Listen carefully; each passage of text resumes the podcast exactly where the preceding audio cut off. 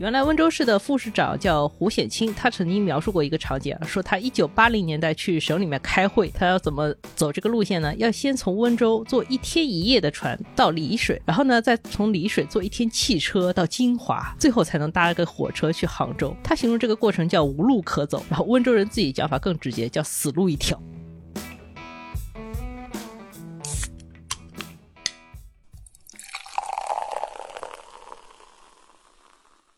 这里是商业就是这样。大家好，我是肖文杰。我是徐冰清。最近有个新闻啊，可能大家没有注意到，但是我注意到了，就是有一条新的高铁线叫杭绍台高铁，在十一月底呢开始试运行了。国内的高铁网络其实挺发达的，照理来说多一条线也没有什么。但是这条高铁呢有一个亮点，就是它被称作国内首条民营控股的高铁。它的大股东呢是以复星集团为核心的一个民企的联合体，然后在这个公司里面占股是百分之五十一。对于这条线路，大股东有很多想法，包括给他开发一些旅游资源啊，做大广告的收入啊，甚至提出来说想自主定价。在中国，就铁路作为一个基础设施、公共服务，它是由国家来控股、国家来建设、国家来管理，似乎是一个天经地义的事情。民营资本能够控股一条铁路，还要自己来决定价格、自己来决定商业模式，确实蛮稀奇的。当然，因为这条线路目前还没有投运，所以这些想法还都是想法。等到真正运行起来以后，有机会我们来再来关注啊。但是我在看资料的时候，发现了另外一个很有意思的事情。就是在浙江境内，不仅有所谓的第一条民营控股的高铁，还有第一条中外合资的铁路。在铁路系统里面，还有这么开放的这个中外合资的案例吗？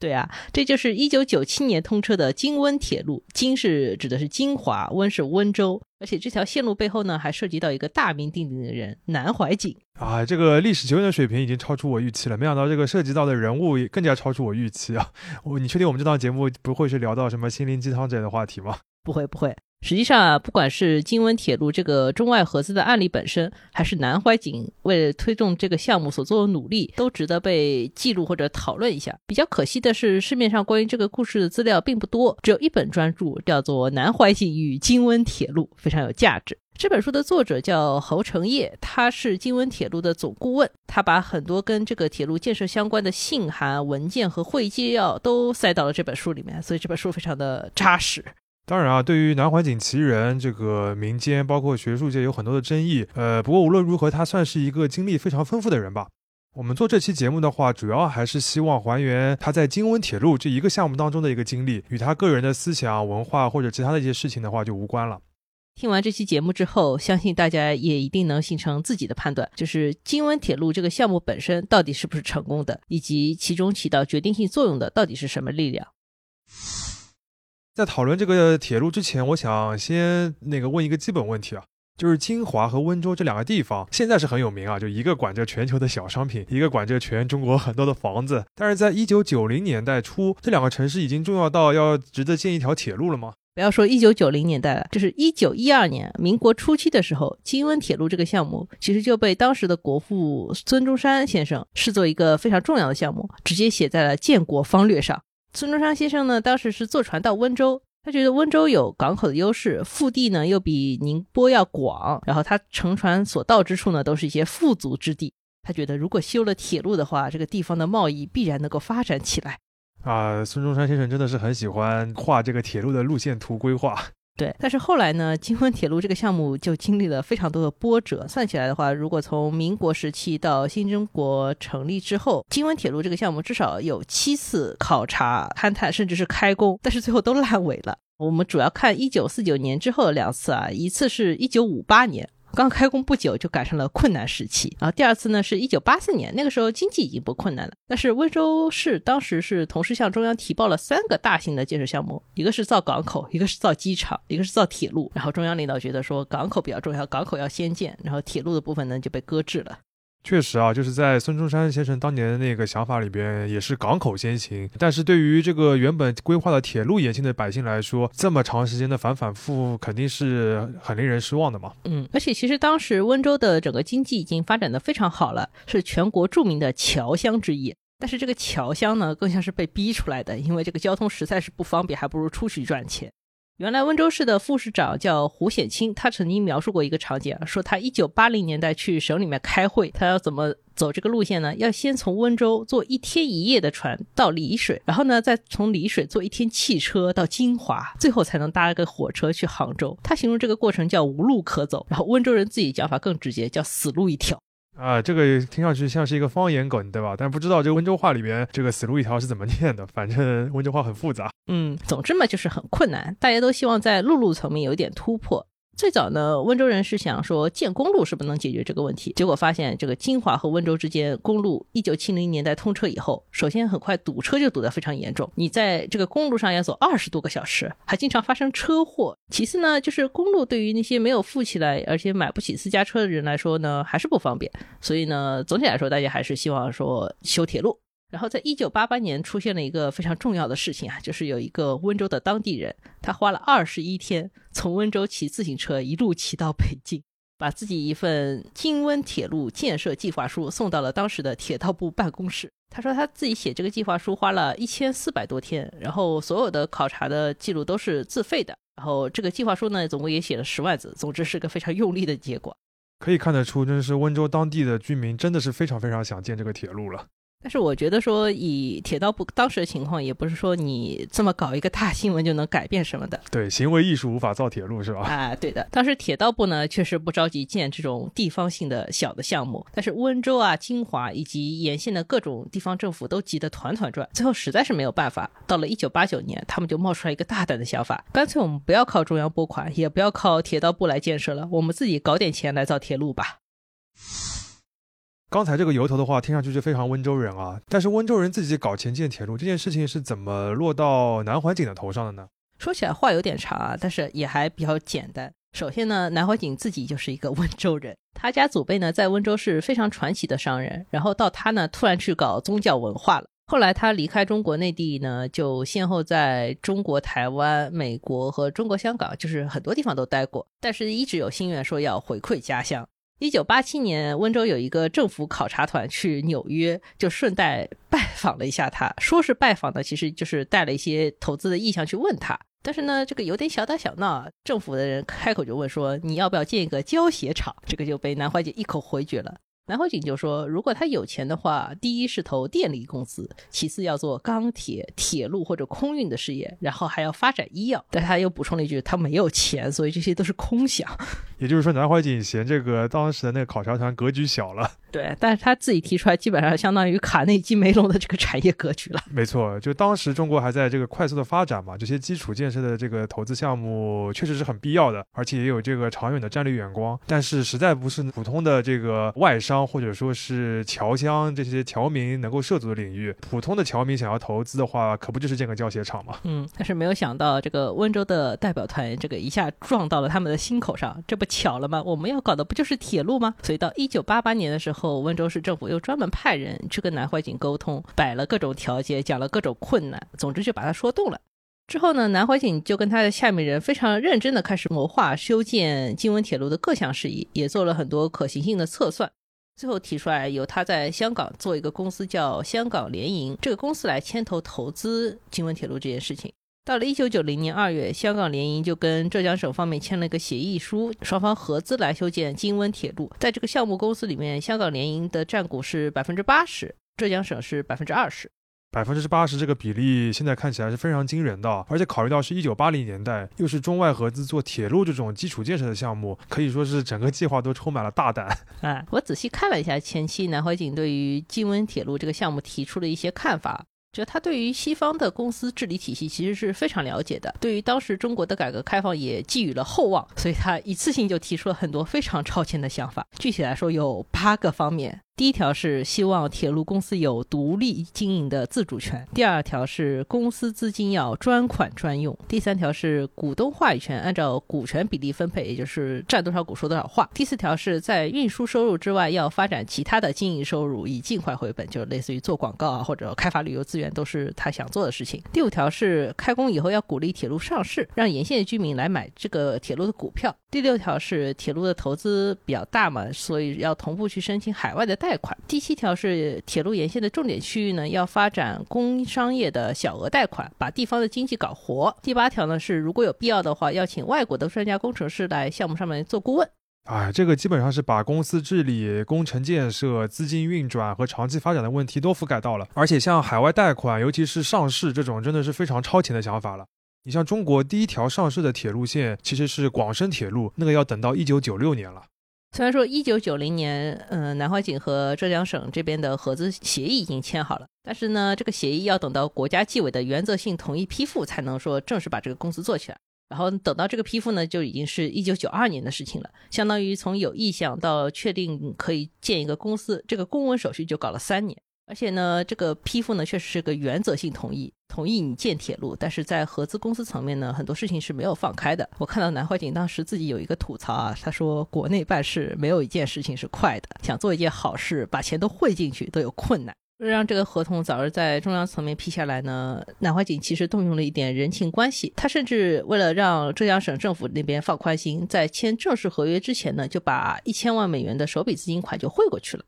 其实按照当时的这个国际贸易的形势和中国市场的这个规模来说，你拿着美元去中国投资一条铁路，呃，如果仅从商业的角度来考虑的话，不一定是很划算的。但按照南怀瑾自己的说法，他其实是想开启一个大的一个势力，一个范本，就是中国政府的公共建设是可以和外资来合作的。即使这个外资本质上可能一点都不外啊，就是你牵头的人用的钱其实都是中国人嘛。但把这个门打开这个过程本身是很有价值的。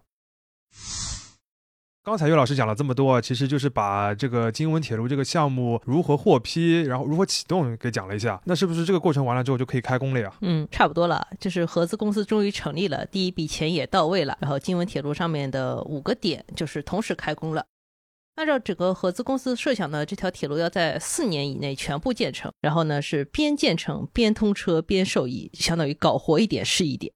话说回来，我们前面不是一直说温州这边交通不便嘛？反映在京温铁路上，就是建设难度一点也不低。首先呢，温州是一个靠海的城市，然后导致了说整条金温铁路线上面四分之一都是软土地质，就相当于是在泥巴上面修铁路。然后等出了这个温州段呢，又要开始避开河网，还会遇到很多钻山和搭桥的需求。最后呢，整个金温铁路线是二百五十一公里，然后这个铁路线上平均每两公里就要搭一座桥，每四公里就要钻一座隧道。只看涵洞数量的话，这个京温铁路的水平直逼京九线，而京九线的长度其实是京温铁路的十倍。哎，怪不得前面那么多次都烂尾啊，还是可以理解的。而且我还看了当时对于这个项目可行性的一个测算，其中还有一个更加严格的要求，就是这么难的建设条件下，还要求要把造价要压低，而且要明显低于国家同类建设项目的水平。那这个还怎么实现呀？这个我们就要回到《南怀瑾与金温铁路》这本书的作者侯成业先生，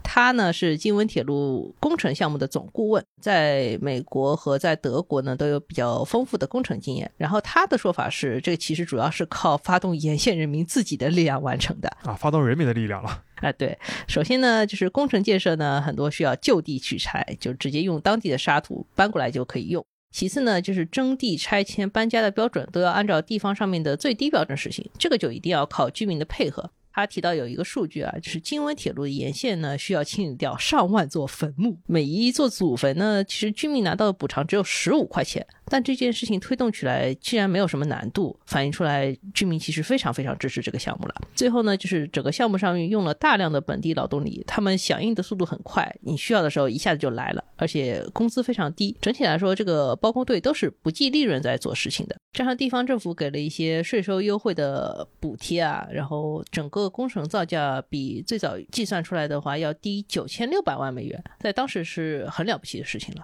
嗯，刚才这一段的话，其实按我们现在的眼光来看，主要的两点其实是压低了劳动力的成本和拆迁的成本嘛。只不过这个压低是有很明显的一个时代的背景，而且有很强烈的一个民意的基础，对吧？嗯，说到这个民意基础的时代性的情况，还有一个意识或者说是一个争议，就是当时京温铁路的话，其实有很多相关的工作人员，甚至是跟这个项目一点也没有关系的居民，愿意为这个项目出钱。这个时代性就在于呢，当时的管理并不是很规范，出钱或者说是捐款啊、投资也好，反正这部分的资金的来龙去脉就不是很清楚。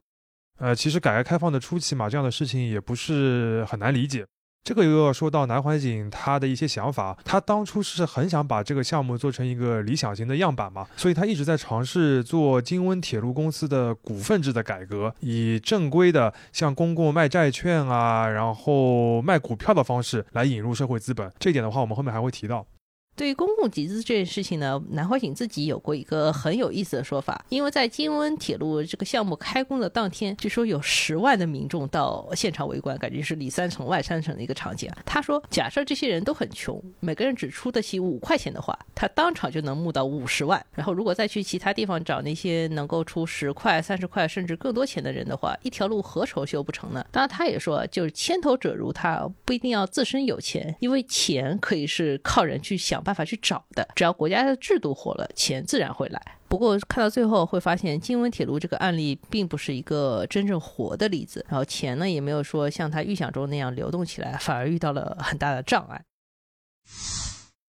呃，你说的这个障碍的话，估计就是钱不够了，是吧？哎，对呀，就是在金温铁路公司这个最初的一个找钱的计划里面，最主要的一笔钱要有一点二亿美金。一九九三年的时候，香港联营公司呢就成立了一个专门的境外贷款小组，找到了美国的摩根斯丹利，非常大的一个银行。这本书的作者侯成业的话，其实最早他虽然是个工程师，但是他主要是为了做这个贷款的融资计划书，才被蓝怀瑾拉去到工地上面去看数字的。他自己是说的，为了替银行看账目，然后他要做很多现场的实地的调研，拿第一手的数据，在两个月时间里面体重掉了二十斤，每天要跟香港去发传真去沟通，最后整个拿去融资的文件装了整整三个皮箱送到香港去。而香港这边呢，只就是一拿到传真，就有人帮忙同步把英文翻译出来，然后当天就拿去跟摩根斯丹利那边讨论，可以说一刻也没有闲着。结果到一九九三年的十月呢，摩根斯丹利还真的初步同意了这笔贷款，就是一点二亿美元，分十年还清就可以了。而且因为美国当年的下半年利率达到了历史新低，整个贷款的年利率只有百分之六，非常低的一个水平。他们只有一个附带条件，只要中国银行愿意为这笔融资提供担保，事情就可以了。呃，其实从这个项目建设的角度来说，这件事的关键就是抓到了一个最好的融资时间点吧。在铁路这种基建的项目里边，这个时间点是非常重要的，对于项目最终的这个盈利模型影响也很大。也是很佩服他们啊，能够在一九九零年代初期就用一个中国境内的地方的小项目，就说动摩根斯丹利这样一个很大的机构来参与投资。但是事与愿违啊，最后还是卡在了中国银行这一环。根据早先的合资方案呢，中国银行理论上应该为金温铁路这个项目提供资金的支持，而且浙江省方面呢还愿意为这笔一点二亿美元的融资提供反担保，他是愿意拿出铁路日后的收入乃至是整个省的税收收入来做保证的。也就是说，中国银行做担保的话，理论上是没有什么风险的，但是他还是直接的拒绝了这笔担保。另外一个问题呢，就是这个时候工地上面的资金需求在急剧的增长。最初呢，整个项目的预算大概是十五亿元人民币，但是开工两年就发现要涨到二十二亿元，后期还一度说这个是不是要超过三十亿元。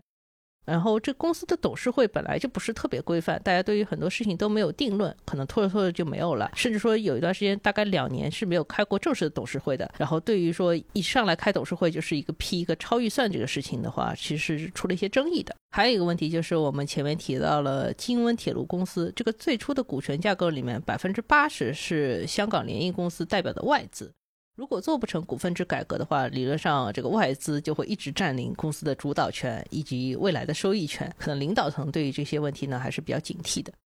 嗯，这就回到了所谓的防止国有资本流失的这样一个逻辑里面了。嗯，而且还有个小事情，就是刚才没有提到，就是香港联营的话，其实是获得了一部分潜在的资产，也就是沿线各个车站附近总共一千五百亩的预留土地。现在我们会有个说法叫“高铁一响，黄金万两”，当时造普通铁路也是一模一样的。外界会认为说，随着铁路开工的话，这些预留土地的价格已经涨了很多了。南怀瑾本来是在做一个土地生意，他不是真的想去修一个路。其实啊，如果从旁观角度来看的话，铁路和周边地产的开发来相结合，是一个最顺理成章的商业模式。就放在城市里面，现在有一个很热门的词 TOD 嘛，就是公共交通主导的城市开发。你看，在东京，许多的写字楼、百货大厦、店铺都是由这个地铁的运营公司来主导建设的。城际之间的铁路也是一样啊。就只不过落到了京温铁路的这个时代和市场背景里边，究竟谁来主导或者谁来获取这部分开发的利益，总归是一个比较敏感的话题嘛。总之啊，因为各种各样的压力，当然还有是资金和管理权上面的冲突。然后在一九九三年到一九九四年期间呢，香港联谊公司就说我不干了。